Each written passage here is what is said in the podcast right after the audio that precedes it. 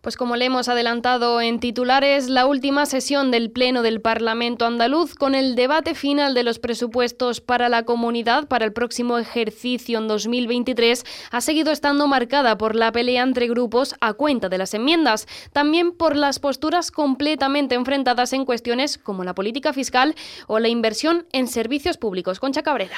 Así es, los cinco grupos parlamentarios con representación en la Cámara Autonómica han vuelto a escenificar su confrontación política en el debate final de los presupuestos elaborados por la Junta para el próximo ejercicio y que finalmente, fuera de sorpresas, ha quedado aprobado. Si la sesión de ayer fue ya tensa por la presentación de enmiendas fuera de plazo y la cuestión de defenderlas in voce, de viva voz, algo a lo que finalmente renunciaron PSOE y por Andalucía, la de hoy ha seguido en la misma tónica.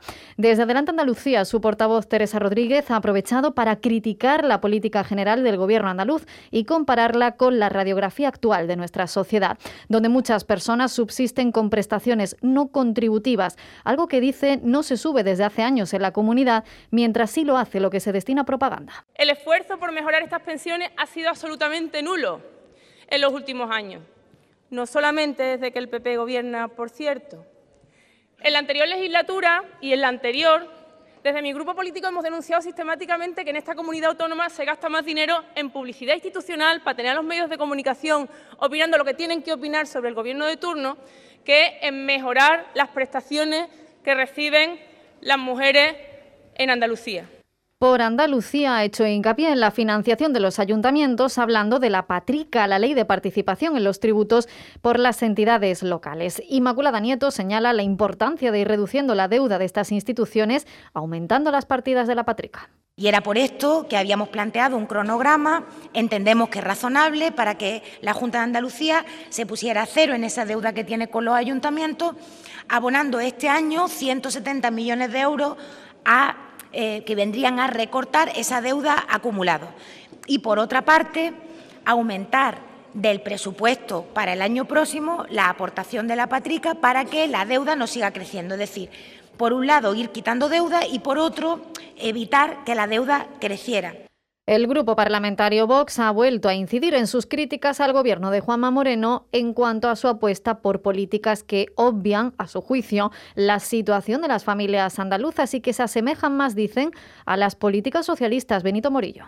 Han hecho suyas aquello que, denunciaban, han hecho suyas las políticas de su señoría de mi, siniestra. Y es que a los hechos me remito, han aumentado el número de consejerías han aumentado el número de altos cargos, incluso emprenden una subida salarial para esto. Pues por eso, al más puro estilo socialista, no me hartaré de decirlo. Por eso nosotros hemos eh, incorporado una enmienda que reducía esa subida para los eh, altos cargos en un 3,5% que, por supuesto, ustedes han rechazado. Por su parte, el Grupo Parlamentario Socialista ha atacado durante, duramente a la Junta de Andalucía, haciendo énfasis en el rodillo de la mayoría absoluta del PP para legislar en contra de la mayoría social de Andalucía. Víctor Manuel Torres tira del lenguaje navideño para ello. Para tapar lo que supone este presupuesto de negativo para Andalucía, solo les queda también una opción, señorías del Partido Popular, y es presentar una enmienda, aunque sea en boche, esas que ustedes saben, a la disposición final. Una enmienda en la que nos digan que el 24 de diciembre se convierta el 2 de diciembre, que el 31 de diciembre sea el 27 y que el 1 de enero pase a ser el día que tomó posesión la primera vez Moreno Bonilla de presidente de la Junta de Andalucía. De otra manera no lo van a tapar, porque solo le falta decirnos que para la cabalgata de los Reyes Magos tienen que salir el señor Moreno Bonilla, Bendodo y San. El problema es que no sabemos de quién de ustedes quiere que sea Baltasar.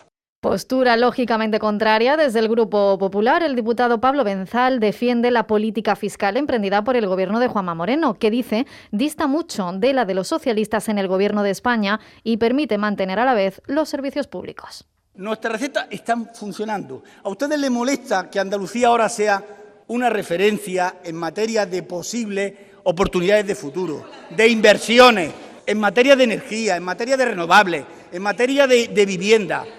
Otros países están haciendo lo que estamos haciendo nosotros. Y frente a eso, ustedes, ustedes lo único que están planteando, lo único que están planteando es subida de impuestos, mayor gasto en estructura. ¿Nosotros qué planteamos? Servicios esenciales. Esa es la única realidad. Por eso, señoría, y con esto concluyo, enhorabuena por su receta, sigan en esa línea